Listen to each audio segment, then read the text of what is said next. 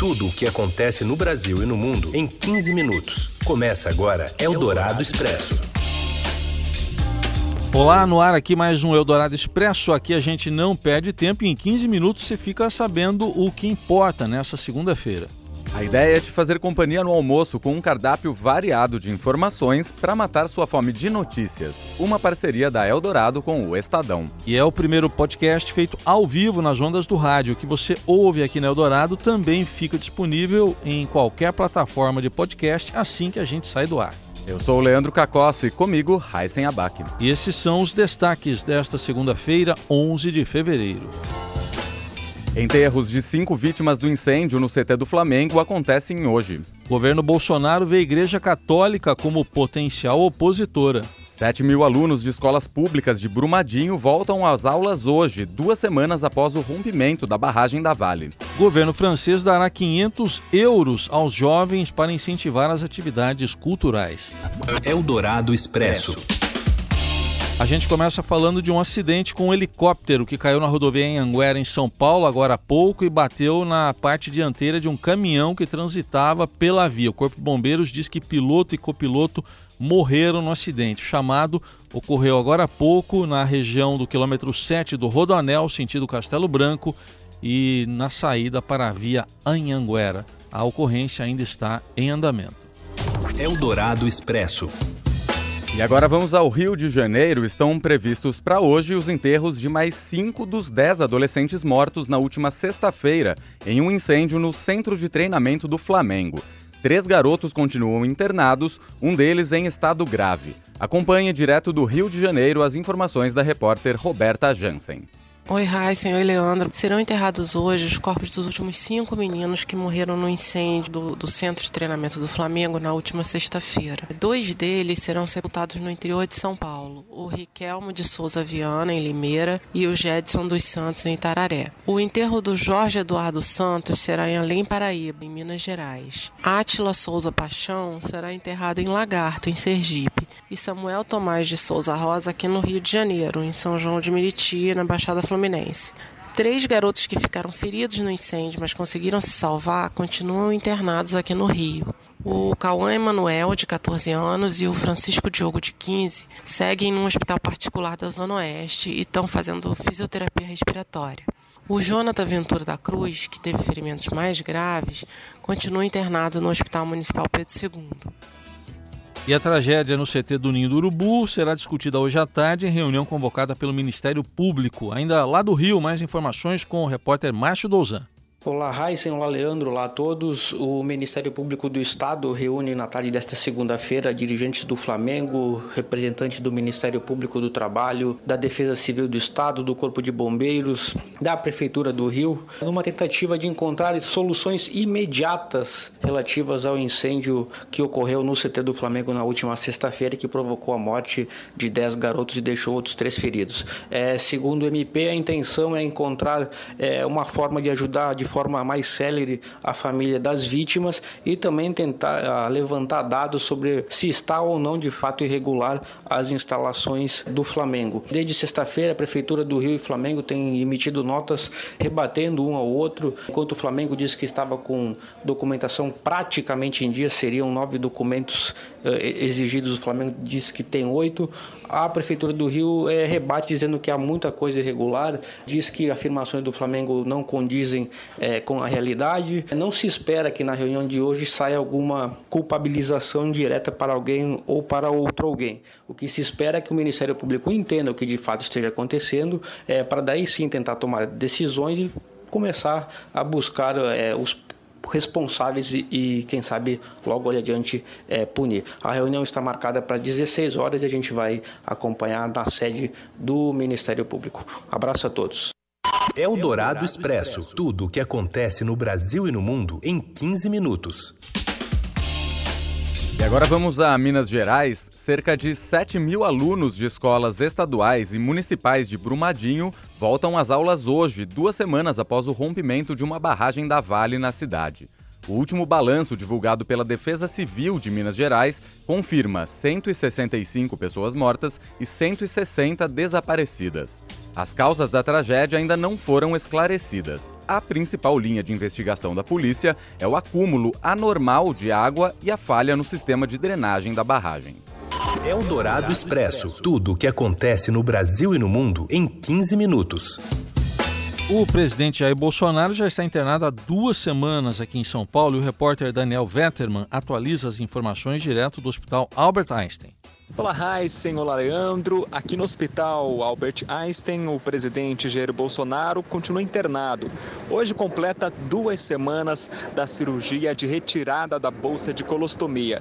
Segundo informações do Planalto, o presidente passa bem, não teve febre de ontem para hoje e apresenta boa disposição. Um boletim médico deve ser divulgado às 5 horas. E lá em Brasília, o porta-voz da presidência, Otávio do Rego Barros, vai conceder uma entrevista coletiva para comentar o estado de saúde do presidente e também outras informações do governo. A informação que a gente tem aqui hoje é que o presidente continua com a dieta cremosa, lembrando que a evolução da alimentação é uma condição para a alta do presidente.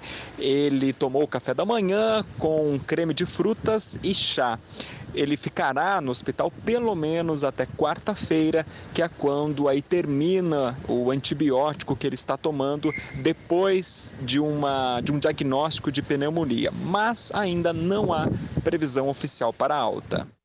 Eldorado Expresso. E o governo Bolsonaro vai recorrer à Itália para evitar ataques de bispos católicos à política ambiental e social do país. A ideia é convencer o governo italiano a interceder junto à Santa Sé em relação ao Sínodo sobre a Amazônia, que será realizado em outubro em Roma. No fim de semana, uma reportagem do Estadão revelou a estratégia para combater o que o Palácio do Planalto chama de clero progressista. Acompanhe a análise da colunista de política do Estadão e da Rádio Eldorado, Eliane Cantanhede. A origem do PT lá atrás, em 1980, tem a ver com a Igreja Católica. O PT foi criado em 80 com intelectuais das universidades, com sindicalistas e com setores, aspas, progressistas da Igreja Católica. Mas isso não justifica que haja uma infiltração nas reuniões da Igreja aqui dentro do Brasil. Ou seja, é mais uma frente aí de tensão para o governo Bolsonaro.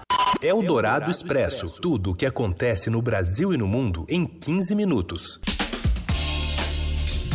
Vamos falar de economia? As transferências de renda, que incluem aposentadorias e benefícios assistenciais, representam hoje 25,5% da massa de renda no Brasil. Os dados estão em, em um estudo inédito da Instituição Fiscal Independente do Senado. Por um lado, esse é um colchão de recursos importante para sustentar o consumo das famílias em tempos de crise. Mas, por outro, revela o grau de dependência cada vez maior dos brasileiros em relação ao dinheiro bancado pelo governo. Enquanto isso, os salários do trabalho respondem por 74,5% da massa de renda, fatia que vem caindo nos últimos anos.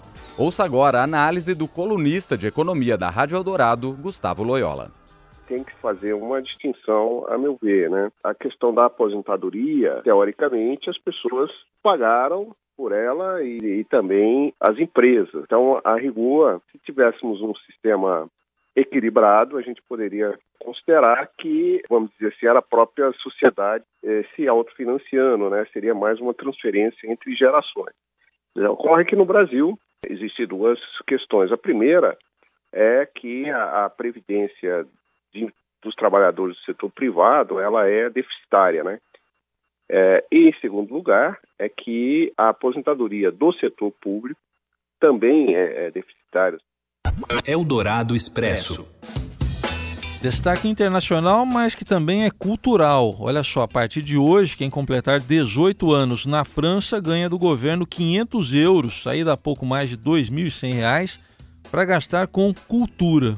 Coitado de quem fez 19 agora, né? É só para quem tiver feito 18, quando fizer 18. Só que a curadoria do que entra ou não na lista de atrações já gera uma polêmica, como conta o correspondente do Estadão e da Rádio Eldorado na Suíça, Jamil Chad. É a primeira vez que você subsidia não o produtor, mas a demanda. Essa é a grande diferença. Então você tem uma inversão, você justamente vai ao cliente, você vai ao cidadão, justamente financiar a sua capacidade de ir ao teatro, de ir a um concerto, de ir a um show, etc, etc. Não vem sem é, debates, obviamente, como tudo. Aqui, por exemplo, um dos debates que se coloca é justamente a da capacidade de certas regiões, primeiro, em oferecer todos esses produtos, e segundo, de algumas dessas regiões, principalmente a periferia das grandes cidades, é, de de fato querer consumir produtos. É o Dourado Expresso. Tudo o que acontece no Brasil e no mundo em 15 minutos.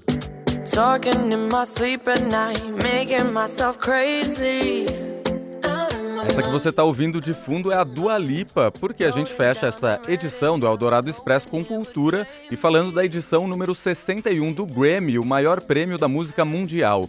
Dua Lipa ganhou como melhor artista revelação. A cerimônia foi realizada na noite deste domingo em Los Angeles, na abertura, com uma das presenças marcantes, que foi da ex-primeira-dama dos Estados Unidos, Michelle Obama. O repórter Júlio Maria, do Caderno 2 do Estadão, traz agora os detalhes da festa de premiação. Olá, Heisen, olá, Leandro, ouvintes. O Grammy foi faturado pelas mulheres esse ano. As mulheres deram o tom da premiação, foram muitos números importantes protagonizados por elas. Diana Ross fez um, eh, uma belíssima apresentação, a gente teve Janelle Monet cantando também muito bem, a gente teve uma abertura sensacional puxada pela Camila Cabello, a gente teve Lady Gaga. Agora, o prêmio de disco principal foi para Golden Hour, o disco de Casey Musgraves, pouco conhecida fora do mercado norte-americano.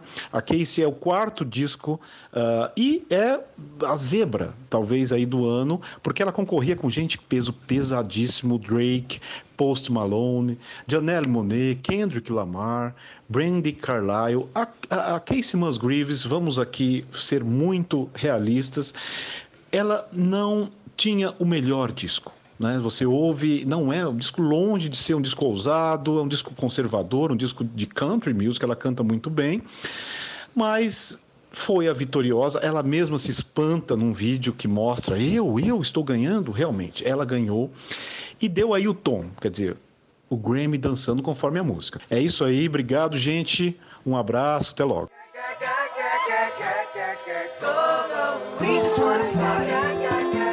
Essa que você está ouvindo de fundo agora é This Is America, do Childish Gambino, que ganhou como gravação do ano e música do ano, entre outros destaques. Tá aí, com a premiação do Grêmio, a gente encerra o Eldorado Expresso, edição de hoje aí trazendo muitos detalhes para você dos principais assuntos do dia. É o primeiro podcast do Brasil que estreia nas ondas do rádio, depois vira podcast numa parceria da Eldorado e do Estadão, bem no meio aí do seu dia. Se você curtiu, compartilhe a novidade. Se não, pode mandar mensagens, críticas e sugestões pra gente. Vamos afinando o prumo também com o seu feedback. E use a hashtag Eldorado Expresso nas redes sociais. É isso aí, valeu gente, até a próxima.